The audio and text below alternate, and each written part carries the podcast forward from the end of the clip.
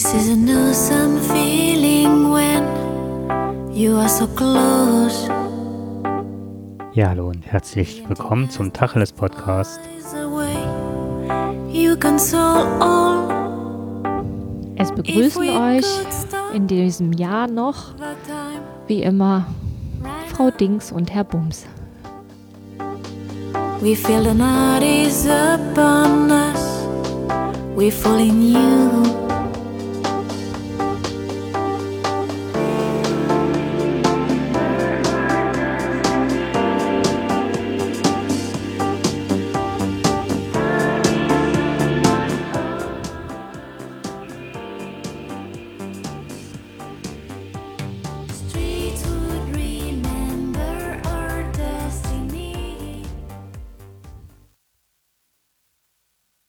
Ich das jetzt so lassen?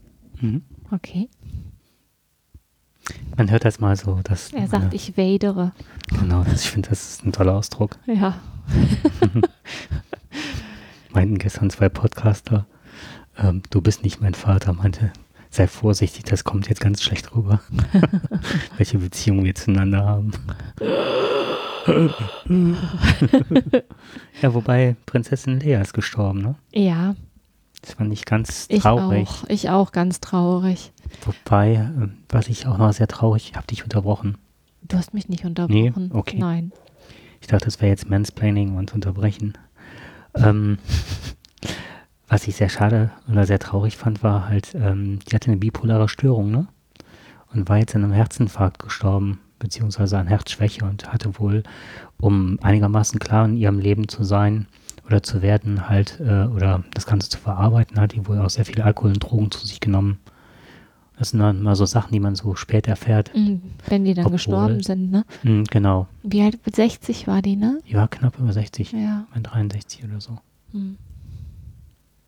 Das passt ganz gut zu auch George Michael, der jetzt gestorben ist, der dann auch mit seiner Homosexualität lange hinterm Berg gehalten hat, was dann auch ganz komisch rausgekommen ist, dass der wohl, Das weiß ich zum Beispiel gar nicht mehr. Ich weiß halt, dass der, der, der war ja damals mit Wham, ne, war der ja der Mädchenschwarm schlechthin.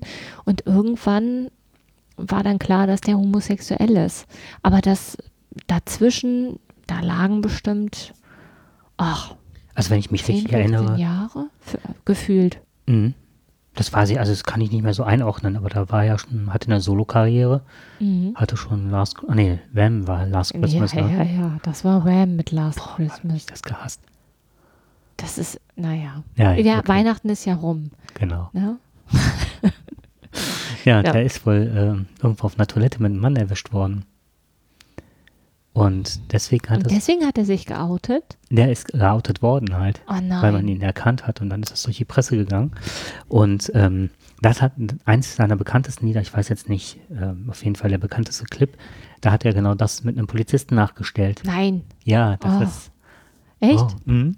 Wusste ich alles gar nicht. Hm. Ach, ist alles an mir vorübergegangen. Na, ich bin ein paar Jährchen älter, vielleicht liegt es da. Bestimmt. So viel älter bist du auch nicht. Du könntest auf jeden Fall nicht mein Vater sein. Nein. Gerade gerechnet, nein, es geht nicht. Hast aber lange für gebraucht. ja, wir haben heute, was haben wir heute als Thema? Willst du sagen? Party. Jahresabschlussparty. Wir wollen mal ein bisschen das ähm, Jahr Revue passieren lassen. Machen ja ganz viele Menschen und ähm, ich finde, das hat auch immer was für sich. Dann kann man nochmal gucken, was in dem Jahr gelaufen ist und dann kann man quasi fürs neue Jahr sich vorstellen, was man möchte, was man alles nicht möchte, was man hofft. Genau. Was ich auf jeden Fall schon hoffe, ist, ähm, dass wir einen friedlichen Übergang kriegen und nicht so eine Katastrophe wie in Köln im letzten Jahr zu Silvester. Diese ähm, Angriffe auf Frauen in Köln, die wir da hatten, was dann in den Medien ziemlich ähm, breitgetreten worden ist, mit Anschuldigungen, die rechtens waren, aber auch Anschuldigungen, die nicht rechtens waren.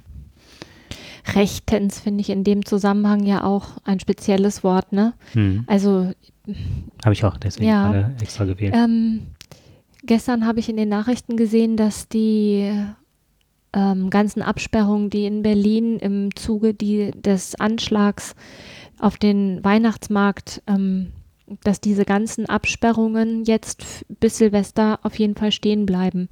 Und die haben ja, die sind halt schon sehr am Überlegen, wie die Silvester in den großen Städten halt feiern. Ne? Habe ich halt auch mit meiner Tochter thematisiert. Und ähm, ich bin ganz froh, dass sie nicht irgendwo hinfährt, wo viele Menschen sein werden. Also sie ist halt an Silvester mit Freunden ganz privat irgendwo. Und das ähm, finde ich auch also es kommt mir sehr entgegen, dass ich da nicht noch groß Diskussionen haben muss. Hier, du musst darauf achten, du musst darauf achten, du musst darauf achten. Dann ist ja quasi, ist man schon so angespannt, dass dann ja eigentlich das schwierig wird, einen entspannten Abend zu haben. Sagen wir es mal so. Und ich bin mal gespannt. Ich hoffe auch, dass es ein ruhiger Jahreswechsel wird. Ich bin aber sehr skeptisch. Mhm. Mir geht das genauso. Also ich bin jetzt nicht ähm, von Angst beseelt, weil ich ähm, versuche, mir das ein bisschen vom Leib zu halten, weil ich denke, dass es genau das ist, was ja eigentlich mit den Anschlägen bewirkt werden soll. Das ist so eine nicht fassbare, irrationale Angst, die einen immer befällt, wenn man in größeren Menschengruppen unterwegs ist oder sich in Ansammlungen aufhält. Es kann immer was passieren. Und ähm, aber das ist ja genau das, was man eigentlich ja oder was die Attentäter ja auch möchten. Und trotzdem ist da immer noch so ähm, dieses äh, Bange, das man hat, äh, dass doch sowas passieren kann. Ja, weil es halt auch in, also ich finde letztes Jahr Silvester, Berlin, aber auch so grundsätzlich hat sich die ganze, ähm,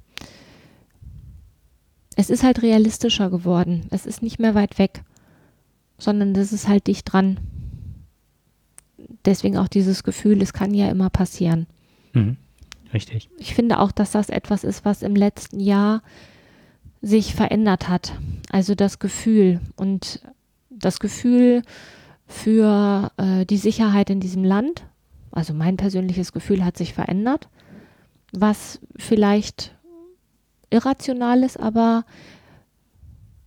vielleicht auch durch die Medien bewirkt wurde. Ich weiß es nicht. Ich habe mich oft gefragt, woher das kommt. Jetzt bin ich ja eh eher ängstlich, aber ich hatte eigentlich keine großen Sorgen, zu irgendwelchen Veranstaltungen zu gehen. Hatte ich noch nie. Ne? Also eine Freundin von mir, ähm, mit der ich mal bei einem Konzert war, die sagte mir dann direkt, wo der Notausgang ist. Da hatte ich mir bis zu diesem Zeitpunkt nie Gedanken drüber gemacht. Und dann habe ich mich mit ihr halt unterhalten und sie sagte, das ist immer das Erste, was ich mir angucke, wo der Notausgang ist. Wie man da hinkommt, ne? Also wie viele Reihen noch bis dahin sind. Und da war ich ähm, total überrascht, weil ich mir bis zu diesem Zeitpunkt noch nie angeguckt habe, wie man aus einem Veranstaltungsraum überhaupt rauskommt. Weder bei Feuer noch sonst irgendwas. Also da war ich relativ naiv und habe gedacht, naja, da wird schon nichts passieren. Obwohl ich mich selber für ängstlich halte, aber in dem Zusammenhang bin ich gar nicht so ängstlich. Habe ich festgestellt. Aber ähm, zu irgendwelchen großen Veranstaltungen zu gehen, das, ähm, das hat sich verändert, das Gefühl also die so öffentlich sind, ne, wo man so auf irgendwelchen freien Plätzen steht oder so. Kommt auch drauf an, wo das ist. Da mache ich im Moment einen großen Bogen drum. Das ist, hat sich, finde ich, im letzten Jahr verändert. Wobei das ist ja auch das, was bewirkt werden soll. Und ähm, zum einen finde ich, da geht es Hand in Hand der, ähm, der Attentäter, die das bewirken wollen. Und auf der anderen Seite wird das ja auch seitens der Rechten halt auch geschürt. Ja, und äh, ein, ein, ein Dank an dieser Stelle an die Medien, die natürlich auch jeden Grund ausschlachten oder versuchen, jeden Grund möglichst gewinnbringend für sich auszuschlachten. Ne? Das kommt natürlich erschwerend hinzu, aber das ist etwas, da kann man sich auch schlecht von frei machen, sich da nicht manipulieren zu lassen. Also mir geht es jedenfalls so. Ja, ich bin gerade ähm, abwesend. Ja, nicht ganz. Ich versuche mal kurz.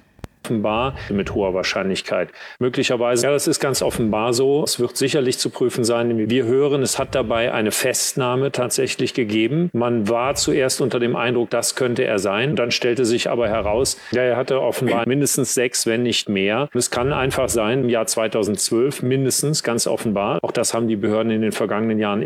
Was ist das? Das ist äh, ein Podcast von Thilo Jung. Ähm, Aufwachen heißt der. Nachrichten gucken.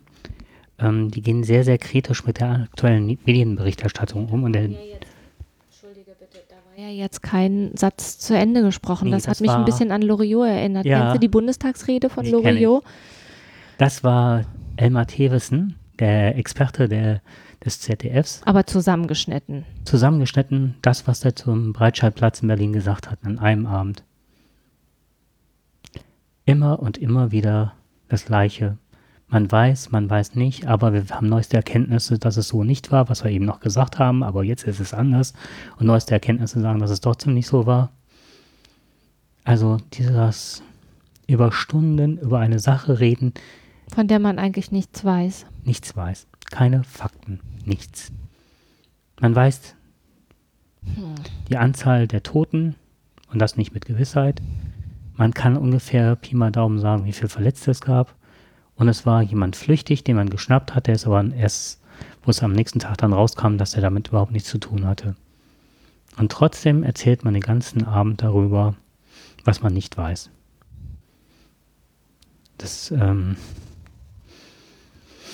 Ja, wir haben jetzt nur mal, ne, Jahresrückblick. Wir hatten eine Folge, die Tacheles Podcast 25. Da ging es genau um das Thema, nämlich ähm, was halt in der Silvesternacht passiert war. Ne? Und da geht es halt auch schon, da haben wir uns auch schon über die aktuelle Berichterstattung ausgiebigst unterhalten.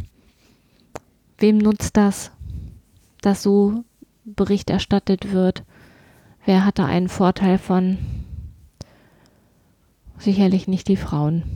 Nee, richtig. Und ähm, genau, dass eigentlich sich nicht viel ändert und sich sogar eher, ich hätte sogar fast das Gefühl, dass es in diesem Jahr ähm, so geworden ist, dass man ähm, wieder ein Stück weit dem näher kommt, wenn Frauen vergewaltigt werden oder sonst was. Man kann sie halt niedermachen und so, da sind sie halt selbst schuld. Das ist so das, was ich gefühlt mitbekommen habe in diesem Jahr. Und dass man es gerne zum Anlass nimmt, sich darüber zu beklagen, wenn es irgendwem nützt, aber genau was du gerade sagtest, nicht den Frauen. Dass auch auf den Schultern der Frauen halt Politik gemacht wird. Mhm, genau. Es wird halt vorgegaukelt, dass das zum Wohle der Frauen ist und dass das ja alles nicht geht, aber letztendlich geht es ja um was anderes, ne? Genau. Aber das hast du ja oft. Es geht ja immer meistens um was anderes.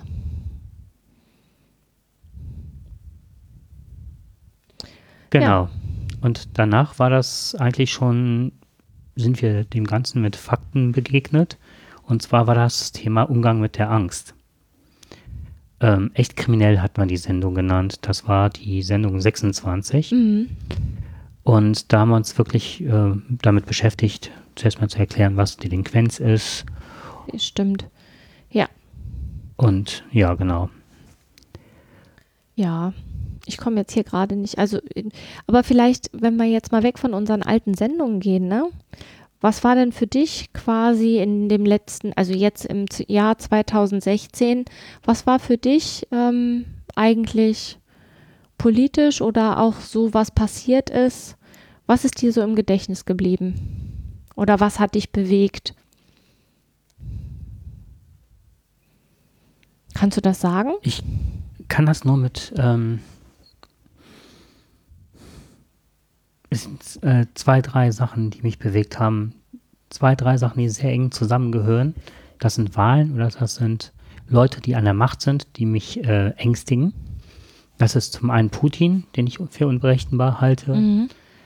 ähm, Erdogan und Trump. Das ist so ähm, das Triumphat sozusagen von kleinen Jungs, denen man das Spielzeug weggenommen hat, die nicht in der Lage sind, ähm, aufeinander zuzugehen, wenn man jetzt bedenkt, dass mit wie wir auf Schüler zugehen, Schülerinnen und Schüler zugehen, die emotional auffällig sind und versuchen, ähm,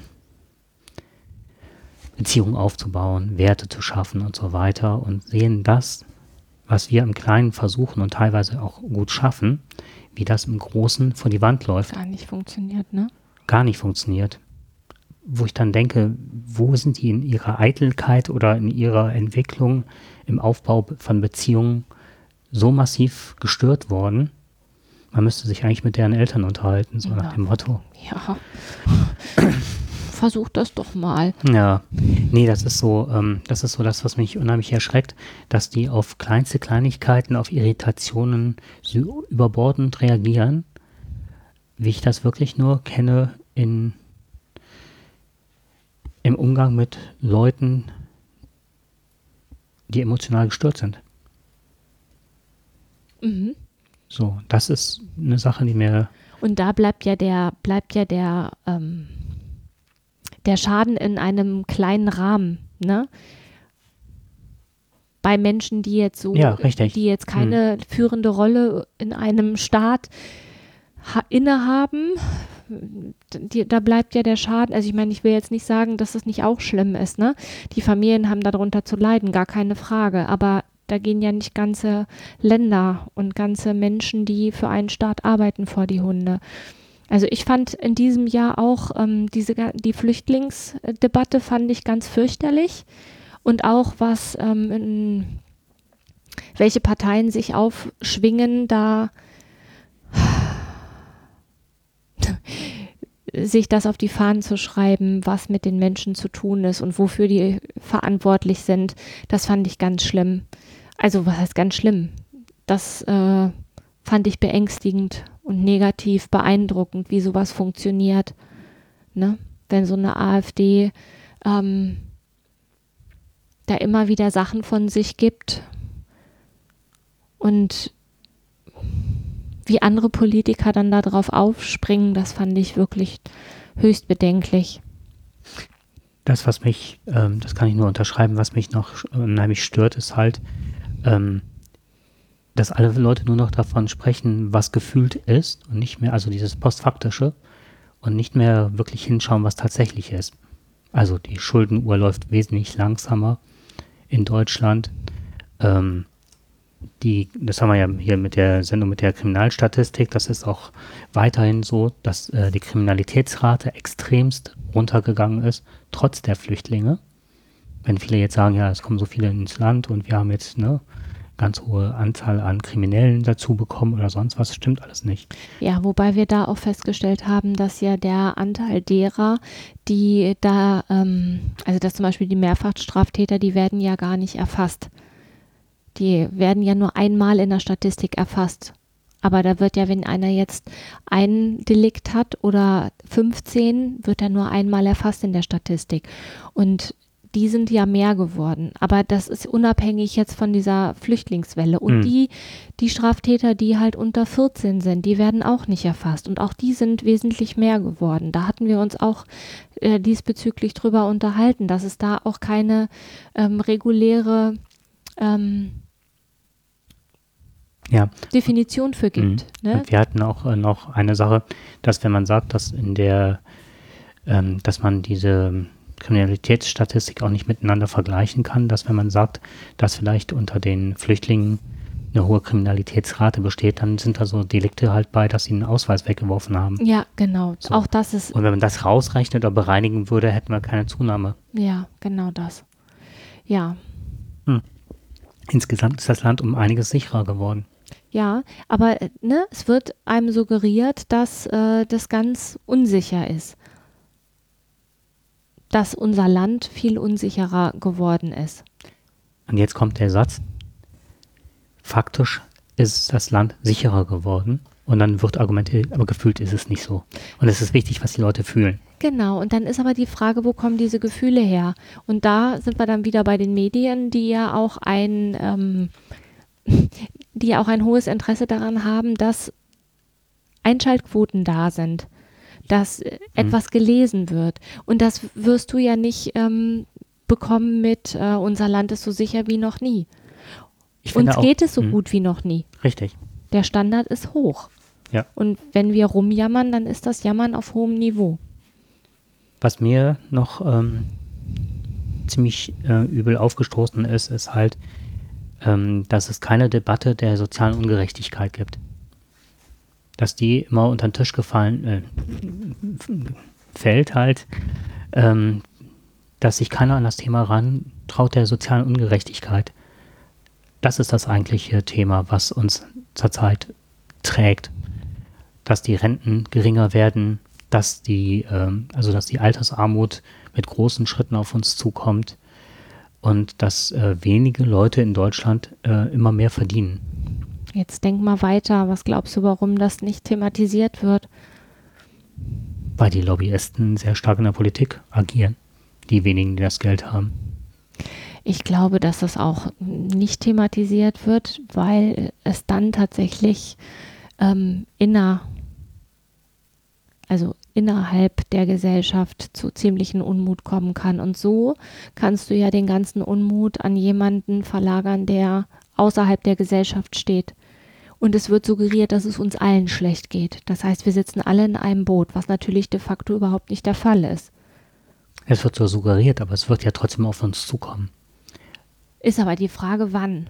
Ne? Nein, die Frage ist ja nicht wann, sondern es ist ja schon. Ja, Indem die rechten die Parteien mittlerweile das aufgreifen, ist es ja die Frage der Zeit, an- wann sich die falschen Kräfte erheben und die Masse mitzieht. Und ich denke, wenn jemand oder wenn Politik das Thema ehrlich diskutieren würde und nicht, wie, wie es mir mittlerweile total auf den Zeiger geht, ähm, hier Fakten, Fakten, Fakten, Maischberger und Konsorten, wie sie alle heißen, an einem Komm, Tisch. hör mir auf. Und die sitzen dann nur gegenüber. Jeder schreit ins Mikro rein, bezichtigt den anderen der Lüge. Aber es ist keine. Ähm, Es geht ja auch nicht um die Sache, es geht auch da nur um Einschaltquoten, um nichts anderes. Also ich glaube. Machterhalt in der Ja, Politik. natürlich. und es geht nicht darum, wirklich ähm, ja, Krisenintervention oder wirklich durchdachte Politik mit Perspektive zu schaffen. Und das ist sowas. Wobei ich auch sagen muss, es gibt bestimmt viele Politiker, die da sitzen und das noch als Ziel haben. Ähm, aber das, was mit Lobbyismus und so weiter betrieben wird, ähm, da war jetzt letztens dieses Thema ähm, mehr Schweinefleisch in die Schulen wieder ob Moslems ja oder nein, es, ich mache das jetzt nicht am Islamfest oder sonst was. Ich finde das Thema an sich schon verkehrt. Und ähm, es ging halt darum, dass ähm, der, der äh, Agrarminister halt wollte, dass halt wieder mehr Schweinefleisch, dass halt Lobby gesteuert halt die Schweineindustrie oder die Fleischindustrie halt einen höheren Absatz hat und gegen den Trend, dass die Kinder sich vielleicht gesünder ernähren, dass eine ähm, Vielfalt an Die wollen ja auch ihre Möglichkeiten. Schweine loswerden, ne? Genau. Und dann habe ich heute Morgen einen Artikel gelesen, ähm, dass die Schweine halt, ähm, die männlichen, also die Eber werden halt ohne Betäubung kastriert. Und wenn man weiß, wie die Sau da liegt und ihre Ferkel in einem Käfig äh, auf der Seite liegend, sich wund liegend, äh, da die Ferkel ernährt, da kann man das nicht ruhigen Gewissens das den Kindern anbieten. Mal ganz ehrlich. Und das ist mal so, da klafft es, ne? Also es ist ja nicht diese Ehrlichkeit. Es geht ja gar nicht darum, ähm, dass wir uns gegen Moslems auflehnen, dass sie jetzt kein Schweinefleisch essen. Das ist doch totaler Quatsch. Es geht um die Wirtschaftslobby, die dahinter darum- steht. Ne? Es geht darum, die Schweine, das Schweinefleisch ähm, unterzu, also denen unterzujubeln. Genau. Irgendwer muss es ja essen. Ja, und irgendwann muss jemand daran verdienen. Ja, ja. Und das ist Und wenn die auf ihrem Schweinefleisch sitzen bleiben, dann haben die halt massive Verluste, ne? Das darf man auch nicht vergessen. richtig. Ja. Also es nützt immer irgendwem. Aber Und es ist immer selten den Leuten, denen es eigentlich zusteht. ja. Ja, da sind wir ja schon mal d'accord. Gab es denn was Erfreuliches in diesem Jahr? Fällt dir was Ich ein? möchte noch eine Sache aufgreifen, die mich momentan unheimlich äh, umtreibt. ähm, auch negativer Art noch. Ähm, das ist alles, was mit Netzpolitik zu tun hat. Ich glaube, dass, also jetzt aktuell war heute zu Ende gegangen der äh, 33C3, das ist der Hacker Chaos Communication Kongress in Hamburg ich keine Karte für bekommen. Ich wollte unbedingt hin, die eine Woche. Wo ähm, Hacker heißt ja immer so, das hört sich immer so ganz übel an, ne? Die finsteren Gestalten, die da irgendwelche Konten leer räumen. Aber dass es da eigentlich darum geht, Gesellschaftspolitik zu betreiben und äh, im Grunde das, was die Grünen früher gemacht haben in den 70ern äh, mit Atomkraft und Ökologie und so weiter, ist halt diese Hackerbewegung. Und die machen gerade ganz groß Alarm und sagen, ähm, es geht nicht an, dass wir immer so denken, dass es nur Russland, Amerika, nee, Russland, Türkei und China wären, die halt ihre Leute schlecht behandeln, sondern dass da massive Probleme auf uns zukommen. Beispielsweise wurden in Kanada die Mehrzahl der Journalisten überwacht, getrackt und so weiter. Und wir sind mittlerweile so weit, dass auch nicht nur ein Lobbyismus, sondern auch die Geheimdienste unheimlich aktiv sind. Und die hatten dieses Jahr ähm, den Snowden ein, eingeschaltet oder zugeschaltet. Mhm. Und ich glaube, im letzten oder vorletzten Jahr war das auch so, dann ist der, äh, sind die Leitungen durchgebrannt sozusagen, weil sich da einer reingehackt hat von, von den Amerikanern, hat die Leitung unterbrochen. Und dieses Jahr haben sie das nicht angekündigt und haben den so zugeschaltet und dann ist es durchgegangen. Ja. Und der hatte gesagt, es ist an der Zeit, dass wir aufstehen, dass wir gegen Ungerechtigkeit und gegen diese planvolle Unterwanderung durch den Staat äh, dem Ganzen mal Einhalt gebieten. Es kann nicht sein, dass wir mit Millionen Leuten eine Politik wählen, unsere Volksvertreter in die Regierung und hinter verschlossenen Le äh, Türen vier Männer, drei Männer manchmal nur, ähm, den ganzen Geheimnisapparat da steuern, leiten, von denen 80 Millionen abhängig sind. Und keine Transparenz und nichts. Das ist so das, was mich gerade ähm, umtreibt. Auch mit dem Wissen, dass sie jetzt verhandeln, in welcher Höhe Drohnen fliegen dürfen, die Pakete liefern, aber auch Drohnen, die anfangen, Menschen zu überwachen in den Straßen, damit gerade nichts passiert. Immer halt, ja, damit immer, nichts damit passiert. nichts passiert. Das ist die ja Unsicherheit ganz oft, immer. Das ist ja ganz oft, ne, dass das nebeneinander liegt. Und das ist ja auch, wie du dann viele Bürger dazu kriegst, dass, dass die dann sagen, ja, dann, wenn es für die eigene Sicherheit ist, dann hast du womöglich noch eine Werbung wie dein Kind gerettet wird, weil so eine Drohne halt den bösen Buben halt überwacht. Und ruckzuck hast du die ganzen Familien, Mütter und Väter, die dann sagen, ja, ja, aber es ist ja auch für einen guten Zweck. Und zack, hasse sie.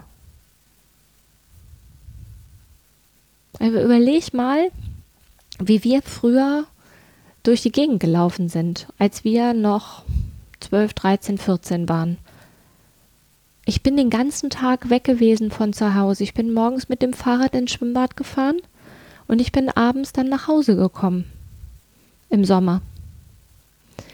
Ich hatte kein Handy dabei. Ich habe mich nicht abgemeldet. Also ich habe gesagt, ich fahre ins Schwimmbad und ich bin dann und dann wieder da. Das war, das musste man schon machen. Aber ich war den ganzen Tag außerhalb von Kontrolle und ich musste, also mich konnte niemand überwachen. Und es gab auch nicht, wieso gehst du nicht an dein Handy? Es gab halt kein Handy, das war halt so. Stell dir das mal heute vor.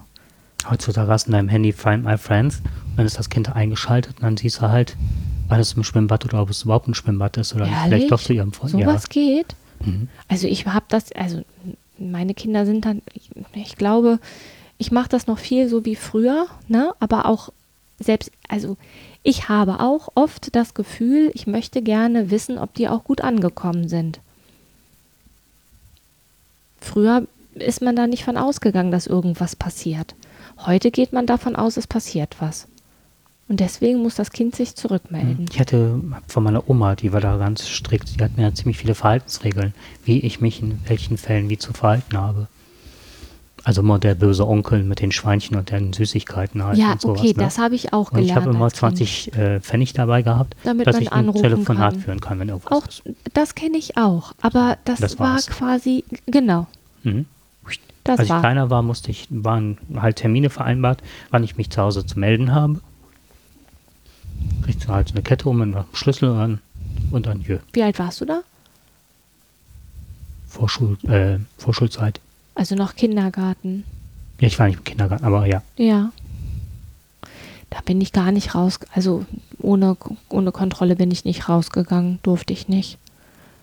ich durfte erst zur Grundschulzeit rausgehen und da wollte ich nicht raus, weil ich kannte das ja nicht.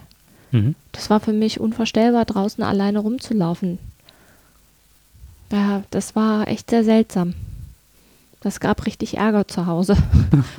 Weil meine Okay. Mutter unbedingt wollte, dass ich vor die Tür gehe. Bei uns Aber- waren die wenigsten Kinder im Kindergarten und wir haben alle früher auf, bei uns war es halt so, dass da ganz viele Gärtnereien waren. Und wir haben uns dann immer auf so einer, bei so einer Gärtnerei getroffen, die ein riesen Areal hatte und das war komplett eingezäunt. Da konnte also nicht so viel passieren. Und da haben wir halt gespielt, den ganzen Tag. Also ich krieg jetzt gerade, krieg ich was überhaupt nicht hin. Was denn? Dass meine Erinn also meine Erinnerung, die spielt mir gerade einen Streich. Weil ich gerade feststelle, dass ich, ähm, ich bin im Kindergarten gewesen. Ähm, da haben wir noch mitten in Braunschweig gewohnt, über der Bäckerei. Ich weiß auch noch, wo der Kindergarten gewesen ist. Da ist heute, ich glaube, irgendein Radiosender ist da drin. Ich glaube, ist auch egal, was für einer. Und dann weiß ich jetzt aber, wir sind dann umgezogen. Aber als wir umgezogen sind, da war ich,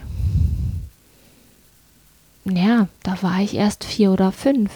Das heißt, dann bin ich ja auch nicht mehr in den Kindergarten gegangen. Was habe ich denn dann die ganze Zeit zu Hause gemacht? Habe ich dann nur drinnen gespielt? Da muss ich mal meinen Vater fragen. Weil ich kann mich erinnern, dass ich in die Grundschule gekommen bin und dann sollte ich plötzlich draußen spielen und das wollte ich nicht.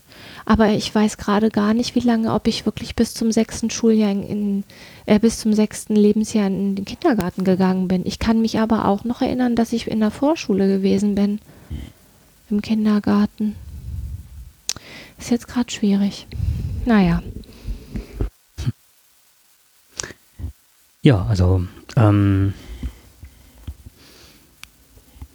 danach war eigentlich schon zur Zeit in der Grundschule habe ich in der ersten Klasse oder so, da war halt, ich bin einmal mit meinen Eltern da zur Grundschule gegangen und von da aus war der Weg. Selbstverständlich musste ich den alleine gehen. Das war damals üblich, ne? So, heute werden die Kinder ganz oft ja zur Schule gefahren. Also hat, da hat sich schon eine Menge getan, Mhm. eine Menge Ich verändert. bin auch, was weiß ich, früher war das halt so, ähm, fünf, sieben Kilometer, so schätzungsweise, ähm, war ein Ort entfernt, der ähm, sehr, sehr hügelig ist. Und wenn es geschneit hat, war klar, wir fahren nicht bei uns irgendwo in der Ecke, sondern wir fahren mit dem Fahrrad. In der ersten, zweiten Klasse bin ich mit dem Fahrrad los, hatte meinen Schlitten hinten drauf, so eingeklemmt, so ein Riesenteil. Also so diese alten Holzschlitten, dann wurde, Mhm. sind wir halt da hingefahren. Oder auch alleine, ganz alleine. Und ich habe dann irgendwelche Leute da getroffen, ob ich die kannte oder nicht. Dann ist man da halt gemeinsam runtergedüst. Ja. Völlig müde, wenn es dann langsam dunkel wurde, wusste man, dann muss man halt nach Hause. Dann ist man halt das Stre die Strecke wieder zurückgefahren. Also, und das mit so einem kleinen Rädchen mit dem Schlitten hinten drauf, Mhm. kann ich mich noch dran erinnern. Naja, egal. Ja. Gut. Also das ist, ähm, sind wir von der Überwachung halt hingekommen. Ne? Genau, von der Überwachung. Ich hatte dich auch gefragt, was, ähm, ob es was Erfreuliches gab in diesem Jahr. Ähm, ja, und zwar zwei Sachen. Ich finde, dass wir ähm, Podcasten, finde ich, das ist was super Erfreuliches. Auch, dass wir mittlerweile so viele Sendungen gemeinsam Das ist geschafft heute haben. Nummer 49, ne? Ja, richtig. Nächstes Mal haben wir die 50. Das ist schon genial. Und auch, dass das sich so thematisch, finde ich, ein Stück weit verändert hat, dass das ähm, ähm, um die Gleichheit geht, um das Miteinander und auch, dass wir uns gemeinsam aufregen. Das finde ich schön, dass wir so äh, gemeinsame Themen haben. Das finde ich toll. Mhm. Das ist das eine. Und das zweite ist, dass es dir gut geht. Das ist das, was mich in diesem Jahr extrem freut, nach dem Unfall, den du hattest. Also mein persönlich, also es gab in diesem Jahr persönlich eine ganze Menge Dinge, die ich erfreulich fand. Das ist zum einen, ähm, habe ich jetzt gerade nochmal gesehen, den Urlaub, den ich im Frühjahr mit meinen Töchtern gemacht habe, wo wir ähm, nach Irland gef- geflogen sind und da wirklich auch einen Urlaub gemacht haben hier mit, ähm, mit Airbnb bei einer Frau gewohnt haben. Das war für mich eine neue Erfahrung. Das war auch mehr durch Zufall. Das war wirklich ein schöner Urlaub. Ähm, dann gab es, also persönlich gab es in diesem Jahr eigentlich viele Sachen, die schön waren. Und ähm, ja, was natürlich dann wirklich ein tiefes Loch in mein Positiverleben-Konto gerissen hat, war eben der Unfall. Und da muss ich jetzt zum Ende des Jahres sagen, mein ganz persönliches Highlight von 2016 ist, dass ich wieder laufen kann. Das ohne Hilfsmittel. Und ähm, das ist schon Lebensqualität. Das kann man kann, kann ich gar nicht in Worte fassen. Was für ein Glück ich habe, dass ich nicht mein Leben lang irgendeine Gehbehinderung zurückbehalten werde und dass ich keine Hilfsmittel brauchen werde langfristig und dass ich jetzt tatsächlich auf beiden Beinen stehen darf und kann und keine Krücken mehr brauche oder einen Gehbock oder einen Rollator oder sonst was, sondern einfach wieder ganz normal spazieren gehen kann. Das ist schon das ist schon echt der Oberknaller. Das kommt einem so alles so selbstverständlich vor, wenn man das nicht hat. Aber wenn man zwei Monate lang auf alles verzichten musste, was irgendwie mit Gehen ähm, einhergeht, dann ist, wird das schon ziemlich bitter. Es fängt beim Gang zur Toilette an, es hört beim Duschen nicht auf und ähm, ist dann beim Einkaufen quasi komplett. Also ohne Gehen ist es wirklich echt richtig übel. Wenn man dann noch ein Haus voller Treppen hat, dann ähm, wird es schwierig. Und das ist jetzt alles quasi, ja, das liegt hinter mir. Und das ist, äh, glaube ich, was, was mein Kopf noch ein bisschen kapieren muss. Mein Körper hat das schon ganz gut verstanden, dass er wieder laufen darf. Das ist so für mich ein, ein schöner Jahresabschluss.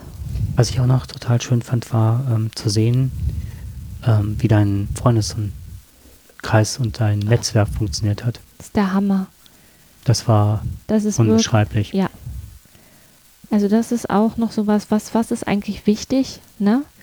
Und ähm, ich habe festgestellt, dass in meinem Umfeld ganz viele Menschen sind, die tatsächlich da sind, wenn es mir schlecht geht. Das ist quasi,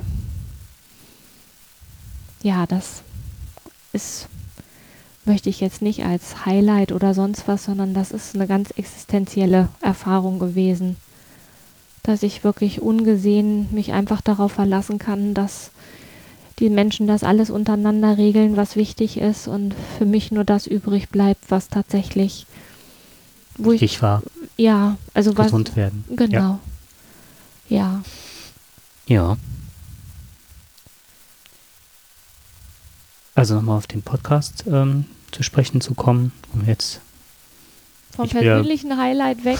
um dich wieder ein bisschen hochzuholen. Nee, das ist ein persönliches Highlight, ist, dass wir darüber auch die Chance haben, ähm, gegenzusteuern, so ein Stückchen aufzustehen, was zu tun, was in unserer Kraft und unserer, in unseren Möglichkeiten liegt.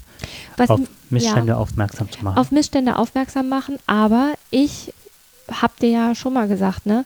Ich bin, ich finde es schwierig, sich zu organisieren, weil jeder für sich irgendwie aufsteht und seinen Weg findet, sich irgendwie gegen etwas zu wehren. Aber es ist schwierig, sich zu organisieren. Also finde mal jemand, also wenn man sich jemandem, ähm, wenn man sagen will, wenn man in einer Gruppe ist, hat man einfach auch mehr Gehör es gibt ja ganz viele Menschen, denen das genauso quer geht wie uns. Und aber es ist nicht möglich, sich zu, zu organisieren. Mhm. Das, da, dem stimme ich dir zu. Auf der anderen Seite denke ich, da liegt auch ein großes Potenzial, jetzt auch das, was wir machen. Ähm, nicht nur, dass wir Dinge mitteilen oder darauf aufmerksam machen, äh, die uns aufgefallen sind, sondern auch, äh, dass ich da selber einen, einen großen Mut rausschöpfe. Und zwar dahingehend zum Beispiel, habe ich letztens mit jemandem, den ich super gerne mag, von dem ich aber nicht wusste, dass der so bis zum Anschlag homophob ist. Oh. Und sich dagegen zu stellen und zu sagen, so, ähm, ich nehme dich auch so, wie du bist und ähm, mag dich eigentlich super gerne bis zu dem Punkt. Und ich, ne, also dass man dann wirklich sich dagegen stellt und das auch äußert und das benennt und nicht, wie man das oft so im Alltag schon macht, dass man denkt, ja gut, das ist seine Meinung und ne, kann damit stehen und so. Aber dass man, ähm, dass dann angeprangert wird, was vieles in Deutschland schief läuft und dann aber na, auf schwule Ausländer oder sonst was tritt. nicht sehend, dass er halt auch in seinem engsten Nachbarkreis oder Freundeskreis oder sonst was äh, ausländische Freunde eigentlich hat, die er damit auch beschimpft oder das ist so, ähm, das habe ich sehr schlecht ausgehalten. Also Und du meinst so diese, die eigene Zivilcourage halt auch Grenzen gegenüber Menschen zu ziehen, die man gerne mag. Genau. Mhm.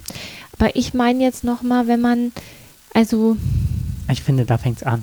Da fängt es an. Dann beziehst du Stellung. Also Stellung, Stellung beziehen, beziehen, ist ja genau. das eine. Das andere ist, wenn ich sage, ich möchte tatsächlich was tun und ich möchte mich gerne mit Gleichgesinnten ähm, öffentlich äußern oder vielleicht auch mal eine Demo organisieren oder sonst was, dann ist das schwierig. Schwierig, sich zu organisieren, weil das Internet und ich weiß nicht, wie viel. Du musst eine Wahl treffen, das ist unser allgemeines ja, Thema. Wahl. Du musst eine ja. Wahl treffen dessen, was du, wofür du dich engagierst. Und dann muss man, glaube ich, auch hingehen und sich ähm, darauf kaprizieren, weil du hast ja, ansonsten schwimmst du in den Möglichkeiten. Vielleicht ist das auch genau das das Problem, ne? Vielleicht ist es schwierig, das zu lokalisieren. Wogegen willst du dich denn auflehnen? Was ist denn genau das Ziel? Da wird es ja schon schwierig. Klar weiß ich, was mir, was mir alles stinkt, aber wer steckt denn dahinter? Wer ist da der Strippenzieher? Ähm, will ich mich gegen eine ähm, alles andere als objektive Medienerstattung ähm, auflehnen oder möchte ich mich gegen rechts auflehnen oder möchte ich mich für, ich möchte mich ja eigentlich gar nicht mehr irgendwo gegen auflehnen, ich möchte mich ja für mehr Gerechtigkeit und für mehr ähm, also, menschliche also, Rechte einsetzen. Das ist ja auch wieder das, ne? Ich möchte ja nicht gegen irgendwas sein, sondern ich möchte ja gerne für etwas sein, weil ich glaube, dass dann der Fokus mehr auf dem ist, was ich eigentlich möchte. Und ich möchte nicht den Fokus auf das legen, wogegen ich bin. Wenn ich sage, ich bin gegen rechts, dann hat man so, haben die Rechten sofort, sind die in, in allen Köpfen drin. Das geht kognitionstheoretisch gar nicht anders. Ich möchte für mehr Gleichberechtigung und jetzt, ne, Gleichheit, für mehr Gerechtigkeit. Es geht gar nicht um dieses Frau-Mann-Ding, sondern ich möchte gerne, dass ich in einem Land lebe, wo alle Menschen die gleichen Rechte und Chancen haben. Für mich war das ähm, auch ein neues Ziel. Oder nicht, nee, nicht neues Ziel. Das war so ein, ein Wandel in meinem Denken. Dieses, ähm, ich möchte das nicht, sondern formulieren, was möchte ich. Genau. Das, das hat auch ich, mehr Sinn. Mh das war für mich äh, recht neu vom Denken her. Ähm, wobei das bei uns ja eigentlich, eigentlich das tägliche Brot ist, ne? Du formulierst ja auch, was du gerne möchtest und nicht was, also ne, wenn du jetzt einem Schüler sagst, liegt, also, also jedenfalls mache ich das so. Und das machst du auch. Du formulierst ja, was du gerne möchtest und du sagst ja nicht, was du nicht möchtest. Und kombinierst das mit einem Nein. Das Nein kann das Hirn ja eh nicht verarbeiten. Mhm. Von daher, wenn du das konsequent bis zu Ende durchdenkst, macht das ja Sinn. Sich für etwas einzusetzen und weniger sich gegen etwas zu stellen. Jetzt kommt's. Nee, ich hatte ähm, ganz kurz noch nach einem ähm, Zitat gesucht. ähm, das ich in der Zeit gefunden hatte. Ähm, fiel mir nur jetzt so. Das hast du so schnell gefunden? Mhm. Du bist echt der Hammer. Kennst du das, dass man weiß, wo es steht? Nein. So, so dieses, äh, auf welcher Seite es sehen, wie die Absätze aussehen, ohne genau zu wissen. Okay. Ja. Er, er, das war jetzt, an meinem Gesicht hat er gesehen, dass es keinen Sinn hat, mit mir sich über sowas zu unterhalten. Der Dramatiker Heiner Müller hat einmal gesagt, Hoffnung ist etwas für Leute, die unzureichend informiert sind. Das ist so wie ähm, ein Pessimist ist ein Optimist mit mehr Erfahrung. Das Oh, geht, so, ja, äh, das geht, geht so in die gleiche Richtung. Wer das gesagt hat, weiß ich allerdings nicht. Habe ich irgendwo mal hab ich, äh, aufgeschnappt. Toll. Was, äh, was hat der Heiner Müller? Ist Mhm. was nochmal? Ich, ich kenne Heiner Dramatiker ist das. Ja, ein Dramatiker und keiner, der Komödien schreibt. Toll. Wenn Trump jetzt nicht so massiv gefällig wäre, würde man sagen, der könnte Komödien schreiben. Oh, bitte. Ja. Aber ey, da muss er echt einen ganz kruden Humor haben. Glaube ich. Darüber kann man ja nicht lachen. Im Nachhinein konnte man auch über Reagan und Bush Im lachen. Nachhinein, aber wie Aber- viele Jahre ist das her? Außerdem waren wir da noch jung. Haben wir noch nicht. Also ich habe immer mehr darüber nachgedacht, wenn es irgendeine Möglichkeit gäbe, sich aus diesem ganzen Driss irgendwo zurückzuziehen und sich eine Hütte irgendwo auf dem, ne, also Das ist mal Kanada gesagt. ja, Kanada ist totaler Quatsch, ne? Über, überwacht, ja, ja. Totaler Quatsch. Wer geht denn nach Kanada? Aber das ist so, ne? Kanada, Weite, kein Mensch und dann irgendwo eine Hütte. Dann weiß ich auch nicht. Ein Freund von mir, der hatte, hat seinen Urlaub eigentlich mit mehreren Leuten in Kanada geplant. Und dann? Und die müssen wohl über äh, Amerika einreisen und äh, sind nicht bereit, nach Kanada jetzt zu fahren nächstes Jahr, weil die wissen, was sie alles offenlegen müssen bis dahin. Das ist auch etwas, wo, wo ich jetzt ins Trudeln komme. Jetzt nicht wegen Kanada, sondern wegen der USA. Meine älteste Tochter war ein Jahr in den USA und meine jüngere to Tochter möchte da auch gerne hin. Jetzt hat die ja noch ein paar Jährchen Zeit, bis die soweit ist. Aber da kriege ich jetzt schon Bauchschmerzen, wenn ich mir vorstelle, dass die ein Jahr da alleine drüben ist, ne? Mhm. Das möchte ich nicht, eigentlich. Was heißt eigentlich? Ich möchte das nicht. Wobei deine ähm, ältere Tochter ja super eingebunden war, im Grunde. Ja, das ja, Sehr familiär, sehr, sehr Auch freundschaftlich. und- natürlich, und gar ganz tolle keine Bindung. Frage. Aber Marietta ist da eine Ausländerin. Und außerdem, wer sagt mir, dass äh, die da genauso gut eingebunden sein wird? Weil die Familie kommt wahrscheinlich nicht in Frage, weil die jetzt momentan gar nicht mehr in den USA leben, sondern die sind ja nach Südamerika verwandert und die werden wahrscheinlich noch äh, ein paar Jährchen dort bleiben, so wie es aussieht. Das ähm, also ist für die ganz schön, dass die dann da bleiben können, weil das mit einem ähm, sehr gutem Arbeitsangebot ähm, verbunden ist, sodass das halt gar nicht in Frage kommt. Und außerdem ist halt Marietta, ich möchte auch, dass die die gleichen Chancen hat wie die große Tochter und ich weiß nicht, ob das dann fair wäre, wenn sie zur gleichen Familie ginge wie Roja. Die Roja hat halt da schon quasi ihre Fußabdrücke hinterlassen. Unsere Podcast-Katze Genau. macht sich gerade bemerkbar. Und sie wackelt mit dem Kopf. Hat wahrscheinlich wieder Hunger. ja, aber das, ich habe da auch keine Lösung für des ähm, Engagierens. Da Das weiß ja, ich auch nicht. Ich finde, das, was wir schon gemacht haben, das haben wir in einem Podcast äh, gemacht. Ich war auf sehr vielen Anti-Nazi-Demos.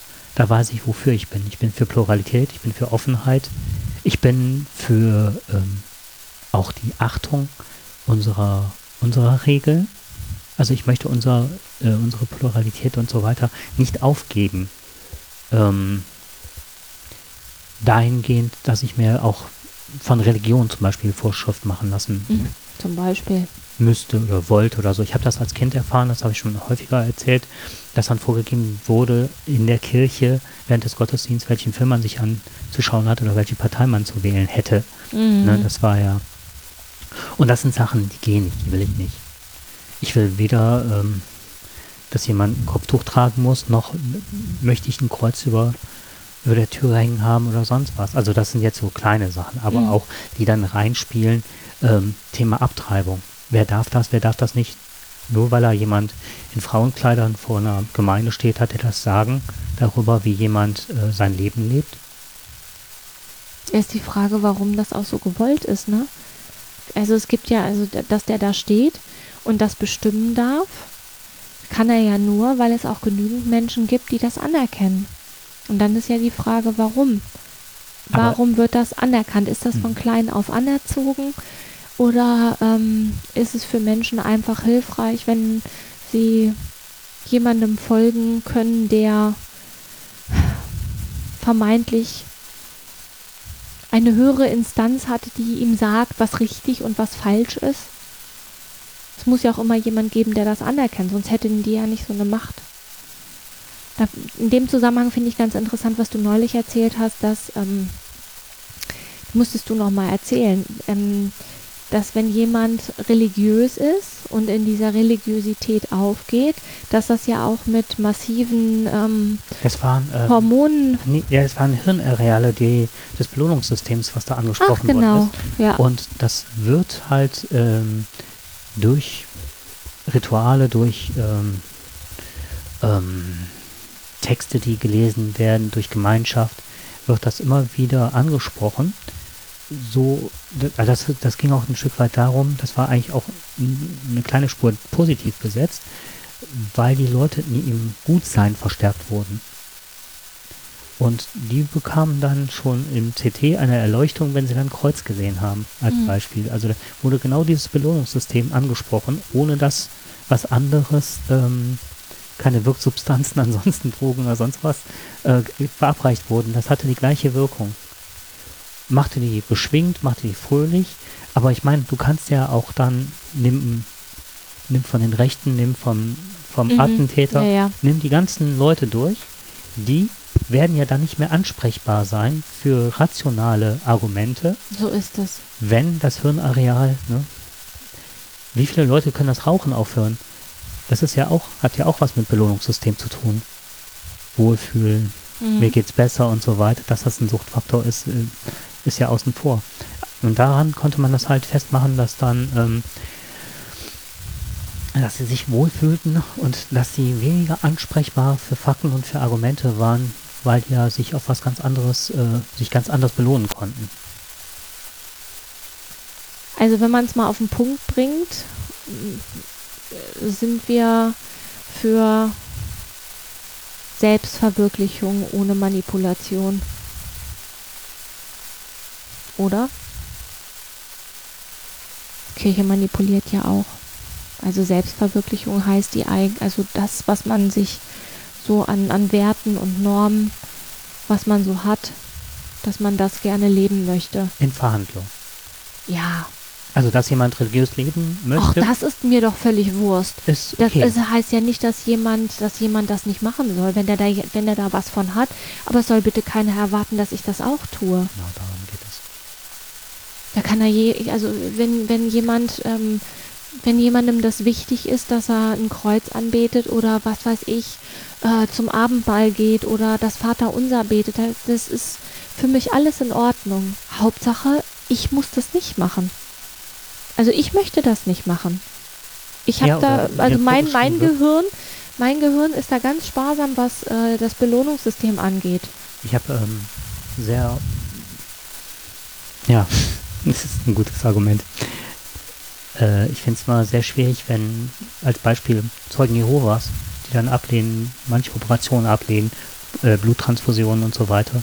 Wenn das so ein massiver Einschnitt in das Leben eines Kindes zum Beispiel ist, da gehe ich nicht mit. Dass das dann untersagt wird oder aufgrund einer religiösen Überzeugung. Das kann doch nicht deren Ernst sein. Nee. So, und dann finde ich, ist die Freiheit und das Grundgesetz. Ja, das da ist genau wir, das. genau, ne, da da sind sind wir beim selben Punkt. Ja, also das Grundgesetz steht ganz oben. Ne? Also an das Gesetz müssen sich alle halten. Und ich finde nicht, dass man aufgrund von Religion sich äh, über Grundgesetze hinwegsetzen darf. Und das ist ja quasi, wenn man jemanden sterben lässt, weil es gegen die Religion ist und wenn es das eigene Kind ist, dann ähm, ist das nicht rechtens. Mir fallen noch zwei tolle Sachen dieses Jahr ein. Na, dann, komm, wir- dann machen wir die jetzt zum Abschluss und dann war das unser Rückblick, oder? Uns, genau, die betreffen uns beide. Oh, wie schön.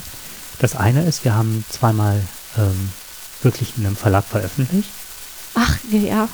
Ja. Das, und das dritte steht an. Das finde ich auch noch ganz spannend. Mhm. Ähm, ach, sogar drei Sachen noch. Und das andere ist, dass wir eine Fortbildung machen.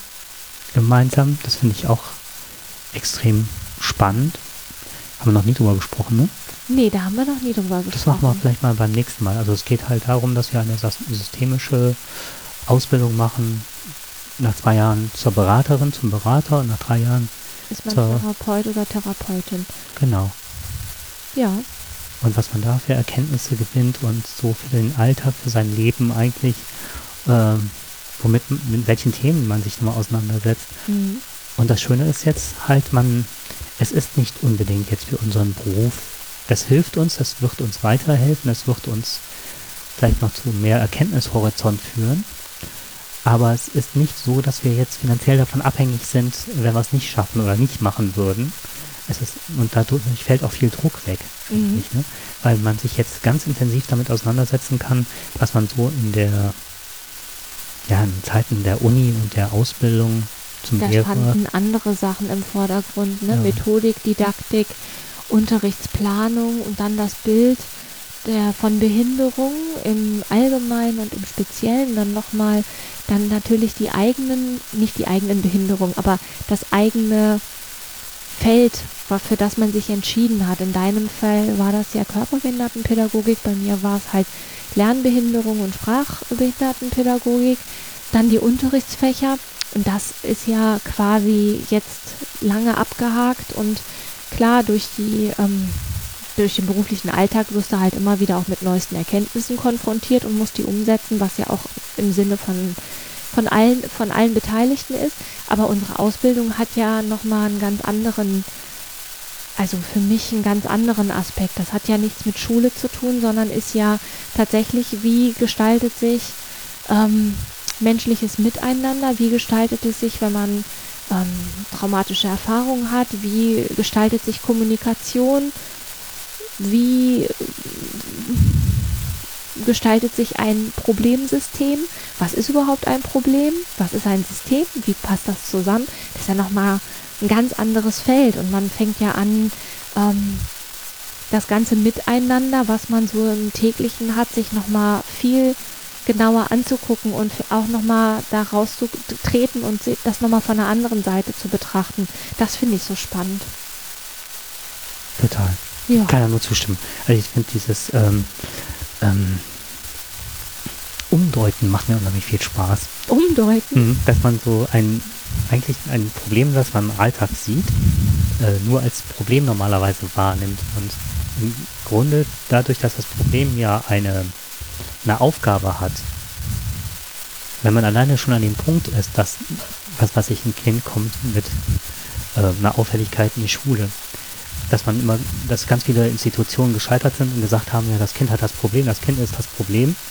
Aber andererseits mal zu sehen, dass das Problem ja auch eine, eine Aufgabe hat oder Genau. einen Zweck erfüllt, Ja, ja. wo das eigentliche Also wo ist der Nutzen? wo ist der Nutzen für dieses Kind beziehungsweise auch für das ganze Familiensystem Genau. im Hinblick auf dieses Problem. Das ist immer Ist die Frage, wer hat, wer hat da was von? Mhm. Wer hat da am meisten von? Und was ist eigentlich genau das Problem? Und wer hat das Problem? Ich fand das ganz spannend, als einer der Fortbilder, der in der Psychiatrie arbeitet, sagte, dass die Kinder teilweise ähm, dann in die geschlossene geschickt werden und nach einer Woche stellt sich heraus, ähm, das Kind verhält sich komplett anders, ist sozial angepasst. Man braucht es nicht in irgendeiner Form zu behandeln, weil das Kind hat kein Problem.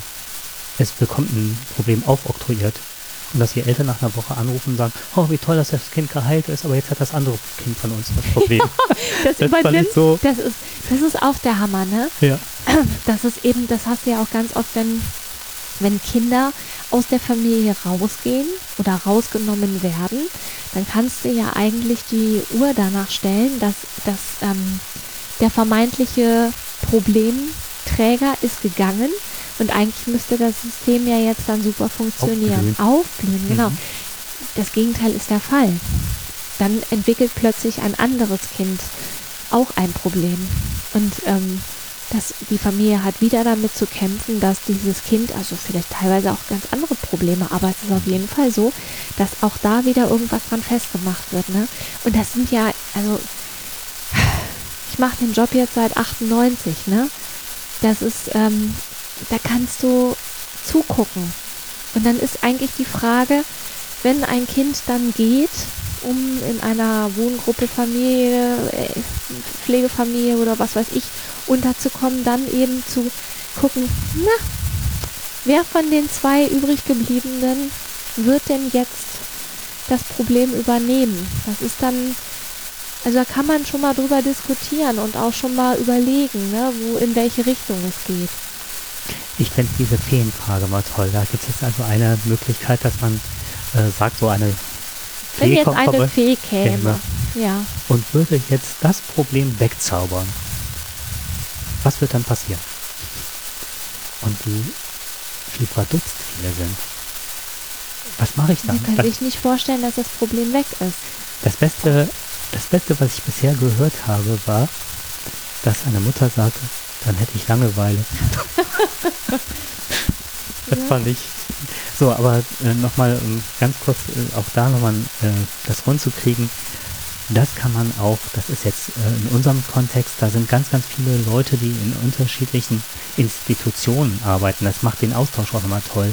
Das sind zwar sehr viele soziale Berufe, also es geht um Schulamt, um ähm, Schulpsychologen sind dabei, da sind aber auch Leute, die, was weiß ich, ähm, Wiedereingliederung bei Erwachsenen machen, die entweder eine Suchtproblematik Ja, haben ganz oder viele, ganz viele, ähm, wo ähm, SPFH, ne? Also Familien, mh, ähm, Hilfe, sozialpädagogische Hilfe einfach. Genau, Mhm. ähm, beziehungsweise auch äh, Wohngruppenleiter von ähm, Kleinstwohneinheiten. Jugendamt ist auch mit dabei. Einige genau. Psychologinnen und Psychologen, die Fortbildung machen. NLPler sind dabei. Ja, Finde ich auch spannend, die Leute mal kennenzulernen. Ja, aber da kann man mal irgendwann mal ausführlich drüber sprechen. Ich glaube, das ist auch mal interessant, bis unsere bisherige Erkenntnis darüber oder das, was uns da antreibt, mitzuteilen. ja.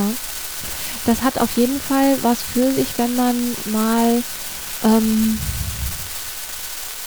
wenn man sich nicht immer nur gegen irgendwas auflehnen möchte, sondern wenn man nochmal anders auf Dinge, die da sind, drauf gucken will.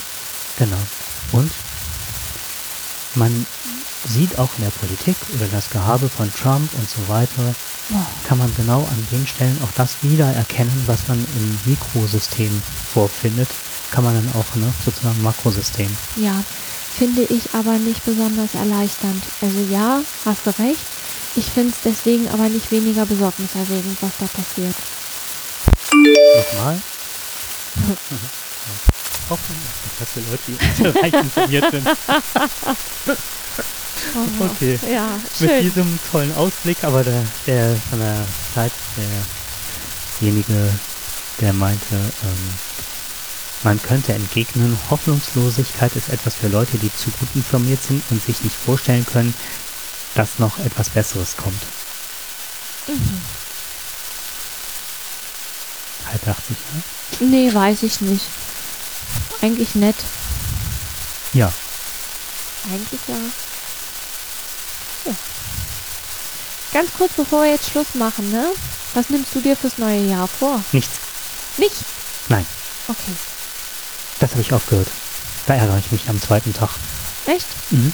Ich habe vor Weihnachten wieder angefangen jetzt zu laufen, weil ich gedacht habe, wenn ich mir das vornehme fürs neue Jahr, dann hält das vielleicht ein paar Tage an, aber ich möchte ja laufen, weil ich da Spaß dran habe. Das habe ich gemacht und das mache ich dann. Ja, das ist natürlich auch ein doofer Trick, ne? Aber der wirkt zumindest. Soll ich dir sagen, was ich mir vorgenommen habe fürs sag es neue mir, Jahr? das hätte ich dich jetzt auch gefragt. Ah, ich habe, ich möchte mir, oder ich nehme mir fürs neue Jahr vor, dass ich äh, etwas von diesem runter, auf runtergefahrenen Leben, also dieses ereignislose, ne, ereignislos ist es gar nicht, aber dieses ganz Hochdrehende. Das war ja vor dem Unfall, war, war ich ja sehr viel, hatte ich ja sehr viele Aufgaben und sehr, einen sehr straffen Zeitplan und war sehr durchstrukturiert und durchgetaktet. Und das kann ich jetzt alles gerade gar nicht. Und das ähm, hat mein Leben sehr runtergefahren. Also ich bin ja im Moment klar nur zu Hause und ähm, beschäftige mich mit den alltäglichen Dingen des Lebens. Mit denen bin ich auch echt ausgelastet, weil mehr schaffe ich auch gerade gar nicht, außer nebenbei noch was lesen oder schreiben. Aber dann ist auch Feierabend. Ähm, und davon würde ich gerne was mit rüber retten ins neue Jahr. Auch wenn ich wieder mobiler bin. Weil ganz ehrlich, es gibt wichtige, Le wichtige Dinge im Leben und ähm, das, was mir früher als wichtig erschien, das ist nicht so wichtig, wie ich gedacht habe. Und das möchte ich gerne beibehalten. Spiel. Ja. Ja, danke. Okay, dann wünschen wir euch ein gutes neues Jahr. Ja, das wünschen wir auch. Äh, ich, ich wünsche das auch. Wir wünschen das. Einen guten Rutsch ins neue Jahr, ins Jahr 2017. Und wir freuen uns natürlich, wenn ihr, auch wenn sich jetzt unsere Themen vielleicht ein bisschen geändert haben, äh, dass ihr trotzdem, dass euch, ja, dass ihr einfach zuhört. Oder euch auch mal meldet. Ihr könnt auch gerne Wünsche äußern, über was ihr immer schon mal etwas hören wolltet. Oder wenn ihr euch organisieren wollt, meldet euch einfach. Vielleicht teilt ihr uns mal mit, wie ihr euch organisiert. Ja, zum Beispiel, genau. Oder wenn ihr eine Idee habt, was sich lohnt. Ich habe auch schon an Amnesty International gedacht, ne? Aber ob das so das Richtige ist, weiß ich nicht. Habe ich auch schon überlegt. Wobei ich Attack allein schon vom Namen finde. Wo bist du organisiert? Attack. Okay, ist ja schon gut. Wobei ich habe überlegt, tatsächlich jetzt nach dem Kongress, ob ich ähm, Mitglied werde beim CCC und dass hier irgendwelche Ortsvereine gibt. Das, das ist bestimmt für dich genau das Richtige. Aber ich wäre da zum Beispiel total fehl am Platze, ne? Also ich kann auch nur Ich weiß nicht. wissen, wie tief Ja, oder so. klar. Ist das nicht so, äh, Ja, jetzt stapelt er wieder tief. Aber der kann schon der was am. Trojaner ist von mir. Nein, Ja. okay, lass mal Ne? das, aber Ja. das wäre so eine Sache, was ich mir vorstellen könnte. Ja. Denkt da mal drüber nach. Halte ich für eine gute Idee. So, und euch wünschen wir jetzt noch ein schönes Restjahr und dann hören wir uns im neuen Jahr. Bis dahin, alles Gute. Tschüss. Tschüss.